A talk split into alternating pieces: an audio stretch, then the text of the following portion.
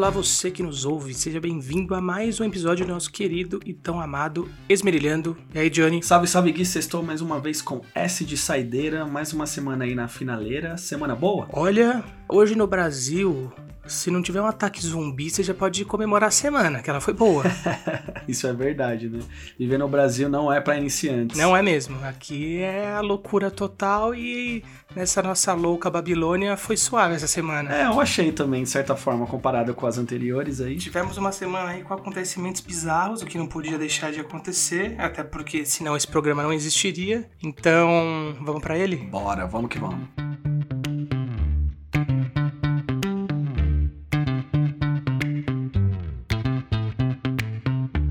Casos de família acontecendo essa semana em, entre famosos brasileiros. Gabriel Medina que cortou a mesada da mãe dele. Você viu isso? Não vi, mano. Me explica isso aí. Gabriel Medina cortou a mesada de 200 mil que ele dava pra mãe dele. Eu queria essa mesada aí, em 200 mil reais, pelo amor de Deus. Dói um pouco, hein, esse castigo de 200 mil? Mas qual que foi a treta? Por que, que ele tá fazendo isso com a mãe dele? Então, aparentemente a mãe dele é uma pilantra. Tem essa também tem aí uns bagulho de pressão psicológica. Johnny, quem, quem soltou isso aí foi aquele cara que você ama demais, o Léo Dias. Ai, adoro esse cara. Putz, tá no meu coração. Então, você adora o Léo Dias, é dele essa história. Mas sabe o que eu acho engraçado? O Gabriel Medina, ele é personificação do imbecil. Ele é a personificação também dos amigos do Neymar, né? É sinônimo de imbecil. Exatamente. E você tá ligado que ele namora aquela Yasmin Brunet, né? Sim, isso eu tô ligado. Desde que eles começaram a namorar, o cara parou de seguir qualquer mulher que seguia no Instagram. Eles, tipo, tinha uma época que ele só seguia a mãe, a namorada e a sogra. Meu Deus. Mano, isso é ridículo. Não, sabe o que eu acho engraçado? Na boa, mano. Eu já tive alguns conhecidos que fizeram isso. Eu acho o negócio meio, meio louco porque é meio que o cara não confia nele mesmo, né? Ele pensa assim, mano, é melhor eu tirar tudo porque eu não sei o que eu posso fazer.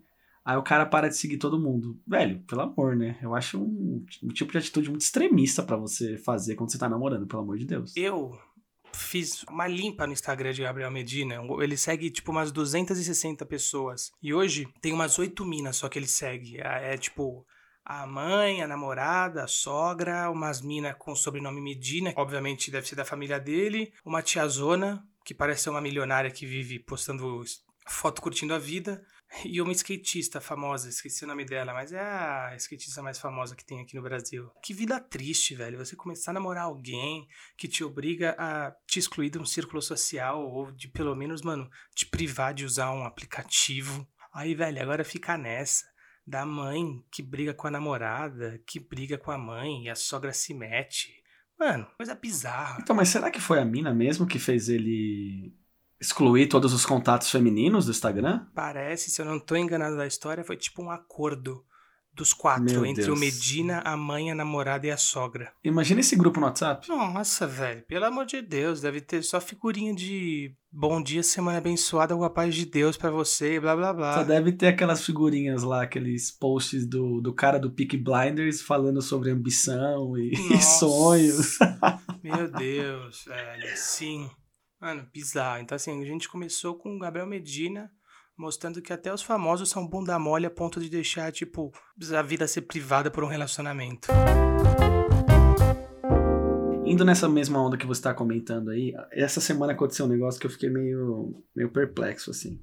Um seguidor da Camila de Lucas mandou um PicPay pra ela de 25 mil reais. Mano, eu posso te falar, eu fiquei puto com essa história, por quê? Por que, que você vai fazer um tipo de transferência que tem um valor significativo ou não pra uma mina que acabou de sair do BBB, estourada e que já tá com a vida garantida, velho? Qual que é o problema dessa pessoa que fez isso, mano. Não, sério, sim. Se a, se a mina tivesse precisando, beleza, mas, velho, o que, que o cara quer? Quer provar o quê? Pelo amor de Deus. Então, vamos lá, eu enxergo isso de duas formas. Um, ou é uma obsessão pela, pela Camila de Lucas, tipo, não obsessão desses, ah, maníaco tá perseguindo ela, mas obsessão assim, o cara é fã pra cacete dela e quis mandar dinheiro, é uma loucura, Porra, 25 mil, mano, é muita grana. Por mais que você tenha, e se você tem 25 mil pra fazer qualquer coisa com ele, cara, você podia investir e ajudar quem realmente precisa. Mas tem o segundo ponto, né? Cara, muita gente realmente acha que a Camila de Lucas realmente é uma, uma menina que tá aí batalhando na vida pra tirar a mãe de faxineira do shopping, tá ligado? Porque foi isso que ela vendeu no Big Brother nessas últimas semanas. Agora, no Dia das Mães, a gente tava conversando lá com a minha família e minha avó falou isso. Ah, ela é uma menina humilde, não é rica igual as outras. Cara, ela vendeu essa história e muita gente comprou. Pode ser que a pessoa que doou dinheiro meio que caiu nesse conto dela. Essa história que ela vendeu pode ser até verdade, mas isso para de ser verdade quando ela sai do BBB, sabe? Eu até acho que ela não tinha noção da projeção que ela tava tendo aqui fora, uma galera gostando dela, e você vai no Twitter dela, ela já tá fazendo várias sessões de fotos. Ela fala que tá com os projetos aí incríveis que não pode falar agora. Então, assim, mano, ela, Gil, Juliette, cara, eles podem ficar tranquilos, assim. Inclusive, né? O Gil foi contratado pela Globo aí para fazer, não sabemos o que ainda. Mas dá para ver que ela vai se dar bem aqui fora, sabe? Então eu acho que eu vou mais nessa, nessa toada que você comentou aí da obsessão. Mas, cara, é foda, né? Por exemplo, ela pegou essa grana que tava sendo depositada e Gui, foram mais de umas 15 pessoas que estavam depositando dinheiro pra ela. Não foi só essa de 25 mil reais, não. Ela tava tentando devolver tudo e tal. Ela comentou, ah vai ajudar quem precisa, fazer um negócio de caridade e tal, mas que galera louca, né? Para você ver como realmente a Globo faz um BBB aí, tem uma galera que realmente entra no negócio, né, mano? Velho, o BBB virou um fenômeno que sinceramente, será estudado, mano. Será estudado. O BBB ele tava numa baixa até a edição do ano passado. Veio com esse boom aí, como a gente já comentou aqui, por N motivos, pandemia, todo mundo em casa os participantes que estavam lá tal. Você pode falar o que for dessa edição aí, eu não assisti direito. Geral falou que tava sem graça, mas todo mundo continua assistindo, né? E é isso que importa pra Globo. BBB virou uma mina de ouro. É um negócio meio show de Truman, né? Uh, pra quem não assistiu aí, é um filme de um cara que não sabe que tá no reality show e tá vivendo a vida dele com todo mundo assistindo tal. Então essa pessoa que manda dinheiro pra Camila de Lucas, pro Gil, enfim. Cara, deve estar tá achando que essa pessoa vive um reality show, né? E ela precisa de ajuda. Que negócio louco. Precisa ser estudado, como você falou aí. Loucura total, velho. Não sei nem o que dizer, cara. Sobre o Gil, que você comentou, se eu não me engano, ele vai ter um, um quadro no encontro com Fátima Bernardes. Eu acho que é isso. Porque tá precisando de alguém lá no, no encontro com Fátima, né? Aquela chatice. O programa da Fátima ficou marcado pelo dia da participação da Kéfera. Aquela coisa bizarra. Não vi isso aí. Nossa, pelo amor de Deus, Johnny. Depois eu vou te mandar o vídeo. Se você conseguir assistir os cinco minutos, você assiste. E o que você está fazendo é mansplaining, que é, é o homem explicar o feminismo pra mulher. Não é necessário. A gente sabe muito bem o que é feminismo e a gente entende o seu ponto de vista. Cara, você comentando isso de, de programa, né? Não sei porque, sabe o que eu lembrei, mano? Aquele caso que sempre que dá eu cito, que é do Dado Dolabella e do. do João Gordo? e do João Gordo, que sempre que dá, eu tento meter a some daqui, meu. Some daqui! Daqui, mano! Some daqui! Some daqui! Some daqui! É, parece que ele contou essa história de novo aí, né? No, no, no, podcast mais famoso do Brasil. Que ponte que você trouxe agora aí. Estamos falando do Flow. E essa semana aí, o Haddad foi lá, né? Eu vou te falar, velho. Eu não odeio o Monark. Eu odeio os seguidores de Monark. Velho, eu fui no Twitter e todo mundo, Monark deu aula de economia pro Haddad. Nossa, o Monark fala o que tem que ser falado, não sei o que. Mano, você vai ver o, o, vídeo do cara, o áudio do cara, ele balbuciando um monte de coisa nada a ver lá, não deixa o Haddad falar. Eu quero um loucão, um loucão que não seja o Bolsonaro, entendeu? Um loucão inteligente. Eu já deixei claro algumas vezes aqui, eu acho que o que o Monark faz é um desserviço, velho. O cara não deixa ninguém falar. Teve aquele caso do Maurício Meireles, aquele comediante que o pai dele tá entubado ele foi lá, foi super legal o papo. Aí vem o Monark. Hum, mas ele não te manda nem um WhatsApp para vocês conversarem? Velho, depois de um ano de pandemia, você não sabe o que é uma pessoa estar tá entubada? Ela não tem acesso a nada, celular. Mas você tá conseguindo conversar com ele no não, WhatsApp? Meu pai tá entubado, velho. Nada, nada. Aí tava lá no Trend Tops do Twitter, não, Monark rei da economia tal. Eu me torturei a ponto de ouvir as quatro horas de conversa terminei hoje. Eu ouvi em partes, porque é impossível você ficar quatro horas ouvindo puta Fernando Haddad, que é um puta de um bunda mole, junto com o Monark, que é, velho, personificação da imbecilidade. Ele, e olha, velho, parece que esse episódio, tipo, a gente tá trazendo exemplos de imbecis. Mas assim, mas cara, eu acho que quando vão políticos no flow, é importante ouvir. Porque Primeiro, você consegue perceber, não como o monarca é burro, porque eu acho que assim, já ficou estigmatizado que ele é um cara burro. Mas ele não é burro. Ele é bem desonesto. Ele é bem desonesto, mano. É bem covarde. Ele se finge de idiota, mas é, é só para ele continuar. Porque assim, eu não sei se você sabe, mas é, é claro que o jeito que ele se, que ele se prepara para fazer o programa é indo em fórumzinho de crianças que seguem o MBL pega lá meia dúzia de comentário idiota que na cabeça dele fez sentido e ele fica, hum, vou levar lá. E aí ele fica falando essas bobagens que ele fala, que, pô, mano, às vezes para qualquer pessoa que lê um pouquinho é bem complicado de ouvir, são coisas completamente fora do sentido e fica um papo chato, porque você não pode levar uma pessoa como Fernando Haddad lá, que é mestre em economia, que é professor de economia, professor de ciência política, professor de filosofia, para debater com um cara que tá lá falando como se fosse uma criança de 12 anos. São pessoas em patamares diferentes de discussão. É isso. Fica esse negócio que parece que ele dá aula. Mas, velho, é aquele negócio de jogar xadrez com pombo, né, Johnny? Você sempre vai perder. Eu acho o Flow muito importante porque ele acabou trazendo esse boom de podcast aqui no Brasil. O podcast existe há muito tempo, mas no Brasil sempre demorou um pouco para aparecer nos Estados Unidos eles têm aquele formato um pouco parecido com o Flow, que não é editado, é mais um papo reto tal, beleza. Eu acho eles importantes para eles fazerem essa mídia explodir, sabe? Hoje, pô, nós temos um podcast, ele é diferente do Flow, a propostas diferentes, mas eu vejo várias pessoas lá começando podcast, então é um negócio que que meio que fez girar a roda aí. Eu acho que essa bolha do Flow, ela vai implodir alguma hora. Por quê? O interessante do Flow não é o Igor nem o Monark, são os convidados. Eu acho isso meio perigoso quando você tem um programa de podcast, porque todo mundo só quer saber dos convidados, mas e, e no dia que os convidados tiverem que repetir ou não tiver mais convidado? Eles se garantem? As pessoas vão querer ouvir os dois? Eles repetem convidado pra caralho. Kim Kataguiri já foi lá umas três vezes. O Primo Rico também já foi, acho que umas duas ou três vezes. O Primo Rico já foi algumas vezes, mas eu acho que é uma bolha que pode implodir, porque hoje todo mundo acha que podcast é talk show. É. Que é aquele formato lá. Não, velho. Podcast é muita coisa, tem vários formatos. Então, vamos lá, tem um Podpah. Aí tem um Flow. Aí Podpah e o Flow ficam repetindo o convidado, sabe? Eu acho que vai ter uma hora que pode ser que canse a galera, assim. Eu fico curioso para ver quanto tempo que o Flow vai conseguir é, segurar esse formato aí. Eu acho que durante muito tempo, porque eles têm, porra, a audiência deles é muito grande. Mas eu acho que alguma hora eles vão ter que se reinventar aí. Porque, como eu falei, eu acho que é uma bolha que pode implodir muito rápido, assim. Virou um lugar em que as pessoas têm a falsa sensação de que é um lugar democrático, que aceita todo mundo, todos os tipos de pensamentos, mas na verdade isso é só fachada, velho. Foda-se o flow.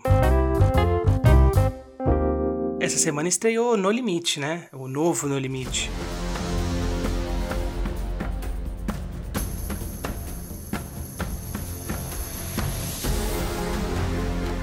No Limite. Infelizmente eu não consegui assistir, eu tava trampando no dia que estreou e acabei não, não vendo. Eu também. Mas, cara, eu vi uns cortes e parece que realmente o programa vai ser no limite, hein?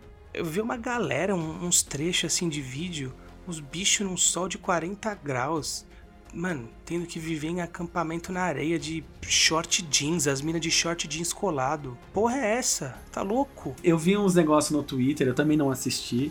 Mas eu vi algumas imagens no Twitter que parece que eles têm que dividir quarto, né? Não é um negócio assim, que o quarto é pequeno. Aí todo mundo até fez uma comparação, falou, ah, isso aí é festa universitária, alojamento, não sei o quê. Gente, mas eu juro que eu achei bizarro as vestimentas, velho. Tinha uma mina lá que ela tava com fio dental, Johnny, que mais um pouco tava parecendo o o fiofó dela, você, daqui a pouco você vai ter que fazer uma prova que você vai rolar na areia, mano. Você chegou a ver alguma coisa das provas? Tá interessante? Mano, não consegui ver. Eu, só, eu só, te juro, eu vi um corte que era rapidinho assim. Era, nem reparei no, no que tava acontecendo no vídeo, porque eu juro que eu fiquei impressionado com a vestimenta das pessoas. Como assim, mano? Você tá num, num ambiente completamente. Não é inóspito o ambiente, mas a situação que te colocam é complicada. É uma situação extrema. Pretende ser pelo menos desafiadora. Olha o nível que a gente chegou, As pessoas estão, tipo, na televisão pra, sei lá, velho, mostrar boa forma, mostrar estilo. E, tipo, dane-se que isso não faz sentido no ambiente que você tá inserido. Que loucura. É, e a gente tem que entender que, como são ex-BBBs e o BBB tá super no hype.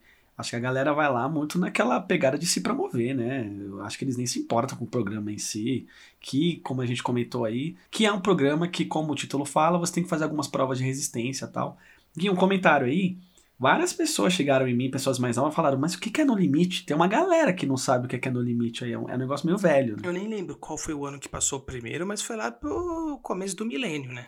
É, 2001, 2002, por aí. Sério, gente, é uma questão de saúde. Os caras estão em Peruíbe. uma praia, velho. Tem sujeira e tem todas as coisas que a natureza oferece, velho. Você tem que estar tá protegido. Você não entra no mar com a boca aberta, esperando engolir água do mar, velho.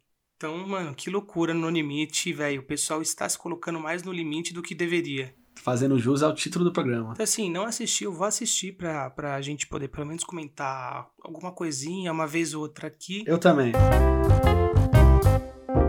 Gui, agora que não vai uma notícia, vai só um comentário que eu vi no Twitter, eu queria muito saber sua opinião. Eu tava lá no Twitter, feliz, alegre, e eu vi um comentário de uma pessoa que eu não marquei o nome aqui, mas enfim, que falou o seguinte assim: Eu desisti da vida quando eu descobri que em alguns lugares do Rio de Janeiro, os entregadores vão até a porta do apartamento entregar pizza. Pô, cara, eu, eu vi isso. Então, aí sabe o que acontece? Eu fui ler os comentários, né? Em vários lugares da Bahia e outros lugares do Brasil também tem esse esse costume. Eu queria saber sua opinião, Gui. Você é a favor? Você é contra? Que eu tenho uma opinião bem forte sobre esse tema, assim. A gente era nascido na época em que isso era liberado aqui em São Paulo, pô. Eu lembro de várias vezes pedir pizza em casa e o entregador subir lá para entregar na minha casa, velho. Isso eu, eu lembro. Eu, eu era bem criança, mas tenho essa memória. Eu acho que não é nenhuma questão de segurança. Apesar de que eu acho que as coisas estão muito diferentes de, sei lá, 2000 para cá. Toda segurança é importante e não digo nem que estamos aqui criminalizando a profissão de motoboy. Mas, pô, bandidos podem se passar por motoboy e entrar no seu prédio, velho. Então tem que tomar cuidado. E outra, mais do que a segurança, é, velho, pelo amor de Deus, o motoboy já se fode no trampo, tá ligado? Ganha mal. Tipo, o cara ganha por entrega, então ele não pode ficar perdendo tempo subindo em casa de gente para entregar. Enfim, eu acho que não custa nada descer e pegar. Menos que a gente esteja falando de um caso em que uma pessoa, sei lá, não tem condições de descer, pode ser um idoso em casa que tá esperando o medicamento e aí o cara da farmácia vai entregar. Ah, eu acho que é um caso. Agora, por pura comodidade, eu acho um pouco demais, assim. E você? É, eu concordo muito com você. Esse negócio da segurança é muito aquilo de não deixar pessoas estranhas entrarem no seu apartamento. Porque eu já morei em prédio, mas o prédio pequeno. A gente já pediu pizza algumas vezes ali, prédio do Gui. E assim, Gui, você tá ligado? São pedidos o dia inteiro. O dia inteiro. Não para. É sempre chegando pedido, sempre chegando pedido. Daqui a pouco você não vai ter mais controle de quem é morador e quem não é, né? Porque são muitas pessoas. Então, até nesse sentido, eu concordo. Mas, velho, é se você ter noção, né? O tempo do cara abrir, ter que achar o bloco, achar o apartamento, subir, apertar, passar a maquininha, pegar o dinheiro, pegar troco, descer, dependendo, já tava fazendo a próxima entrega, sabe? Aí tivemos a internet, né? Que claro que teve os comentários que eu tô pagando, tem que entregar na porta mesmo. É, isso aí é o pensamento médio do brasileiro, velho. Aquele brasileiro que é classe média, que tá mais perto de falir do que de enriquecer, mas tá lá, né, com o nariz empinado. Mas ele sempre vai dormir colocando a cabeça no travesseiro, achando que no dia seguinte alguma coisa na vida dele pode acontecer que ele vai ascender socialmente. É desse tipo de pessoa que nós estamos falando. Você sabe como fala em português brasileiro enviado de Deus? Adbala. Pois é, né, velho? Eu fiquei sabendo disso aí. Explica aí. Um cara que se recusa a sumir da mídia. O Adbala, velho, é um caso raro de pessoas que devem ser estudadas porque não tem nada a oferecer e mesmo assim consegue se manter na mídia. É uma espécie de Kleber Bambam reciclado. Olha, eu adorei essa analogia. E agora ele é o novo técnico do Grêmio. Ah, mano, eu não consigo nem falar, mas aquele ex-BBB, não é? Só para deixar claro pro pessoal. O cara foi, é, foi jogador. Que jogador ele foi? Vai se ferrar, foi nada. jogador. O Adbala deve ter pegado meia dúzia de time aí que não pagou salário para ele até hoje, que ele ficou lá, mano, se matando para tentar jogar bola, não conseguiu e agora ele é o novo técnico do Grêmio Barueri. A mensagem que a vida do Adbala traz é não desista, velho. Persista. Porque se você fingir muito que você é bom em alguma coisa, alguém vai acreditar alguma hora. Concordo. Concordo, tipo, 100%. Não, e sem falar, Gui, esse nome dele é nome de artista, né? É um nome que você já vê cheio de estrelas, cheio de bala, é diferente. É, brincadeiras à parte, isso é mais um episódio, tipo, primeiro que o Grêmio Barueri é uma história triste, né? Assim, história triste, tipo, é ridículo, o time é horroroso, o clube tá péssimo, só serve hoje pra, sei lá, tentar lavar o, o dinheiro que dá. É um exemplo a não ser seguido. E aí contrata um cara como a Adbala para tentar, é óbvio, ganhar publicidade. E é complicado, né, Johnny? Porque assim, eu acho que a gente já discutiu isso aqui algumas vezes, mas, cara, parece que hoje tudo é uma vitrine, né? Todo mundo, velho, é, é influenciador que é uma vitrine que tá lá esperando alguém oferecer uma parceria para ganhar dinheiro expondo uma marca. Tudo é um trampolim, né? O futebol começou a virar isso, sabe? É cartoloco no Resende, é youtuber lá, Juninho Manela, não sei onde. Acho que era no São Bento, sei lá. Teve o caso do Livinho, lembra? Mas faltando menos de duas horas para a entrevista coletiva para a imprensa, Livinho desistiu. Encerrou a carreira de uma semana como jogador de futebol. Livinho no Audax. Começando a, a, a introduzir pessoas que não fazem parte do meio ali só pra, velho, gerar assunto. E, cara, de verdade, quanto de dinheiro Barueri vai ganhar colocando o Adbala lá? E aí eu te pergunto, velho, e aquele pai de família que, pô, mano, tá acordando todo dia pra treinar sério, ele vai chegar lá e ele vai ter que respeitar o que o Adbala tem a dizer para ele, sabe? Essa ação do Grêmio Barueri é desrespeitar todo o quadro de funcionários que ele tem. Foi o que eu falei. O Instagram já virou uma vitrine onde tá todo mundo à venda e agora, velho, os clubes se colocaram à venda em troca de, de ser assunto na internet. É um pouco triste. Sendo justo, ele chegou a fazer, né, o curso da CBF. Cara, não adianta, velho. Eu acho que deve ter muito, profissionais muito mais capacitados do que com experiência de trabalho. Por isso que às vezes eu não acredito, Gui, em meritocracia. Meritocracia não existe. Pô, velho, eu não quero desmerecer aqui se esse é o sonho do Adbala ou se ele tá, cara, se esforçando para isso. Eu só acho que é uma chance que chega em momentos muito propícios e que é cheio de pular etapa. Qualquer técnico aí que está começando, começa em posições inferiores, em talvez categorias de base ou como auxiliares, salvo algumas exceções como, sei lá, o Rogério Ceni foi, o Gerhard foi, mas ainda assim, acho que talvez o, Ceni seja o único exemplo de um cara que saiu de, de jogador para já assumir o time principal de algum grande clube, porque nem o Gerhard fez isso, né? O Gerrard, porra, ídolo do Liverpool, cara, saiu do Liverpool para treinar as categorias de base do Liverpool. O tal do Adbala tá aí, velho, num time de São Paulo como técnico do time principal. É estranho, é estranho. O Grêmio Barueri ganha visibilidade e o Adbala também, então todo mundo sai ganhando.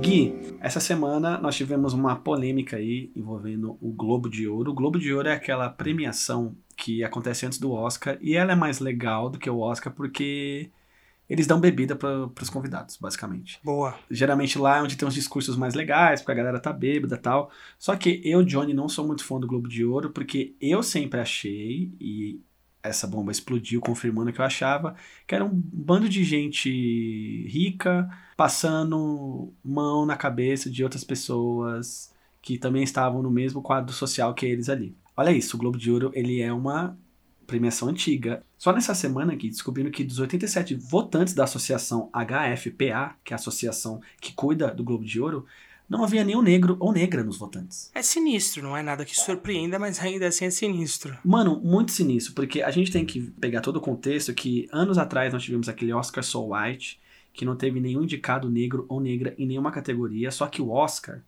essa bomba explodiu, ele já tentou remediar ali da forma que dava muito rapidamente. Essa bomba explodiu do Globo de Ouro, eles não conseguiram fazer nada. A NBC, que é a emissora lá que tinha um contrato milionário com eles, já rompeu. Não, não vamos ter Globo de Ouro em 2022. A Netflix foi a primeira empresa a falar que se não tiver mudanças, eles não vão mais participar. O Tom Cruise, velho, que ele já ganhou três Globo de Ouro, o cara devolveu as três premiações, assim. E eles ficaram sabendo também que tinha umas festinhas, sabe? É, tem aquelas junkets no inglês que é quando o distribuidor, a produtora do filme faz aquelas festas para divulgar o filme. E alguns desses votantes estavam sempre nessas festas ganhando presentes, mimos. Então, teve alguns anos aí que você vê alguns vencedores ou indicados meio suspeitos, você pode começar a entender que foi por causa disso aí.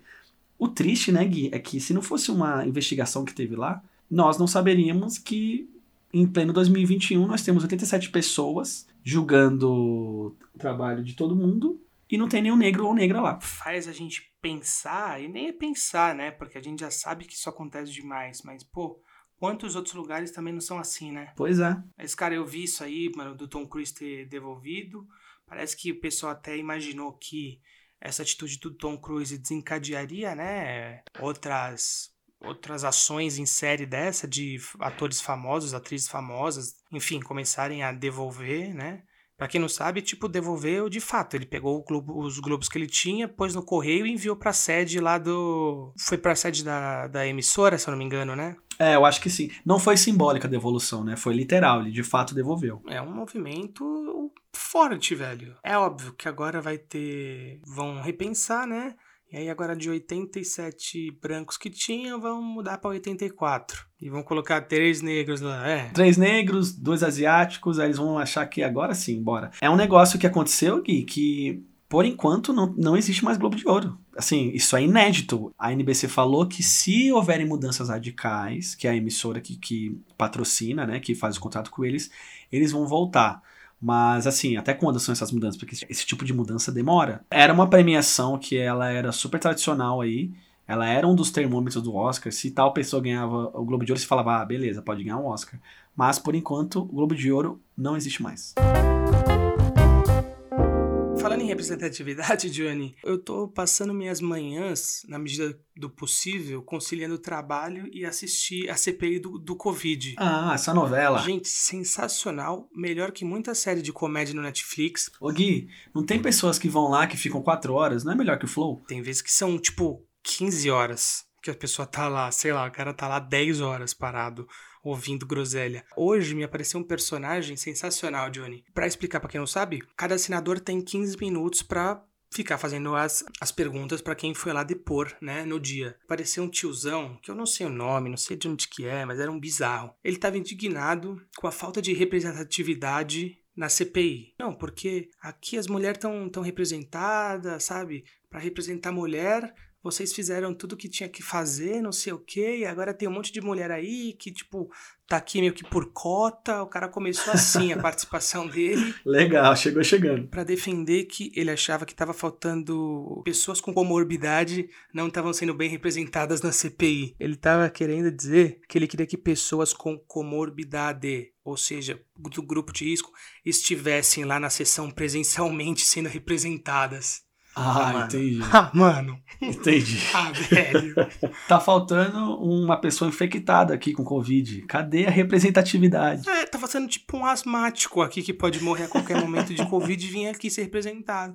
Mano, o que, que é isso? E ele não tava lá, ele tava à distância. Meu Deus. Começou a virar o circo, né? Aí vira o circo, velho. Sei lá, as pessoas tentaram, tipo, ah, beleza, a gente vai anotar aqui. Aí o cara insistiu.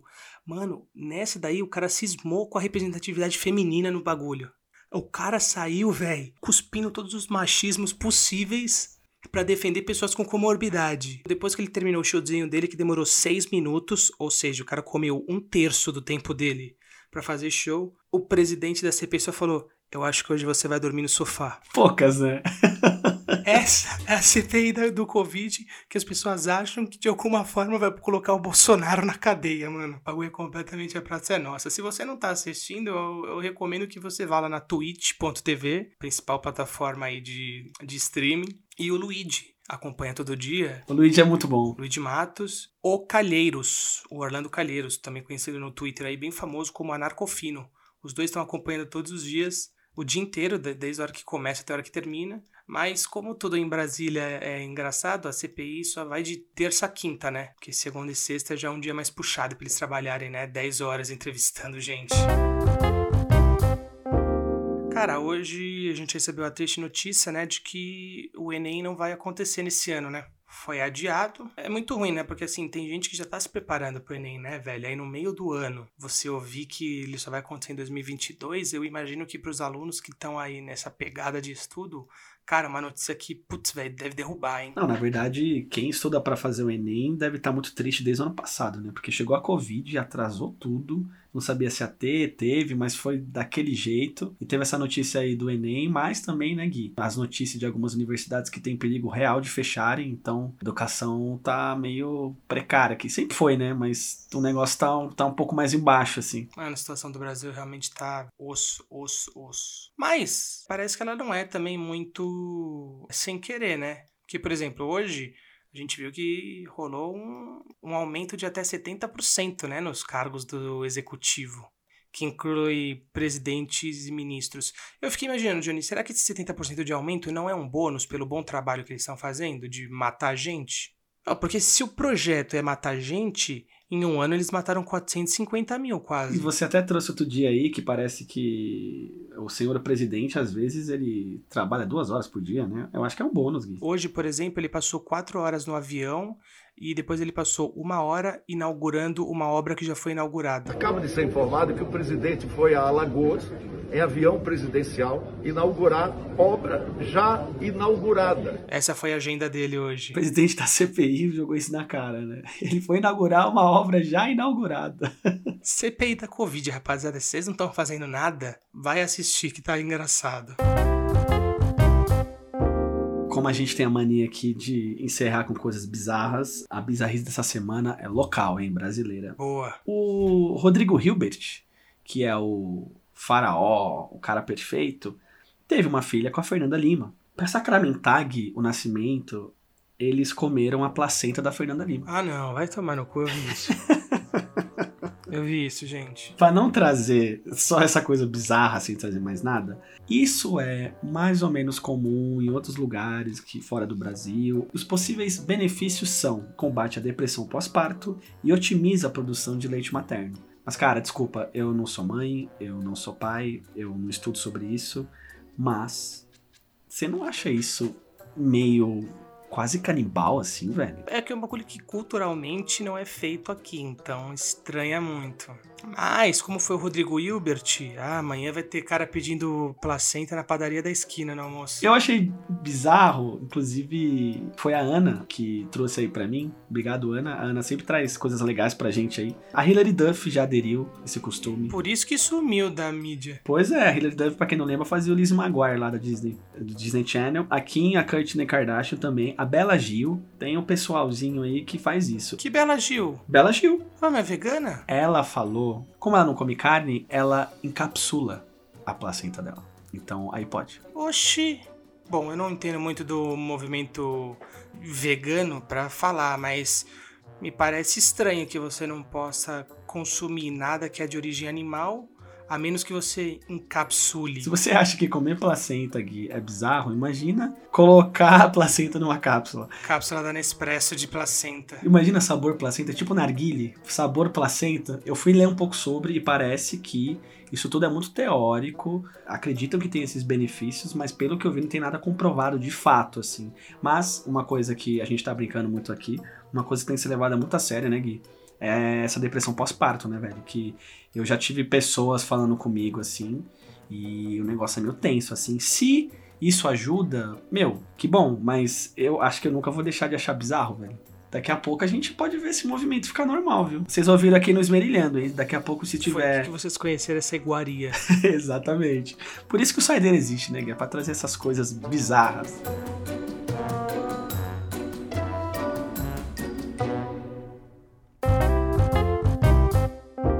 É isso então, Gui? É isso. Curtam o fim de semana, final de semana de vocês. Consumam o máximo de carne encapsulada possível para ajudar o meio ambiente combatendo a indústria do agronegócio bebam bastante placenta. É, essa é a minha recomendação pro fim de semana. Para empresas aí que fazem é, essência de narguile, prestem atenção na placenta, hein? Vai virar iguaria. Sejam visionários, sejam visionários. Tinha que entrar uma placentinha lá no limite, né? Pra galera comer. Eu também acho que agora pode, velho. Se o Rodrigo Hilbert inaugurou isso na casa dele, mano, o olho de cabra virou sobremesa no No Limite. Então é isso, velho. É isso, Gui. Nesse clima de apocalipse que eu falei no começo, porque você já tá comendo coisas humanas, a gente termina o Saideira dessa semana. É isso então, Gui. Valeu por mais um Saideira, mais um Esmerilhano. Valeu, galera. Beijo. Beijo, tchau.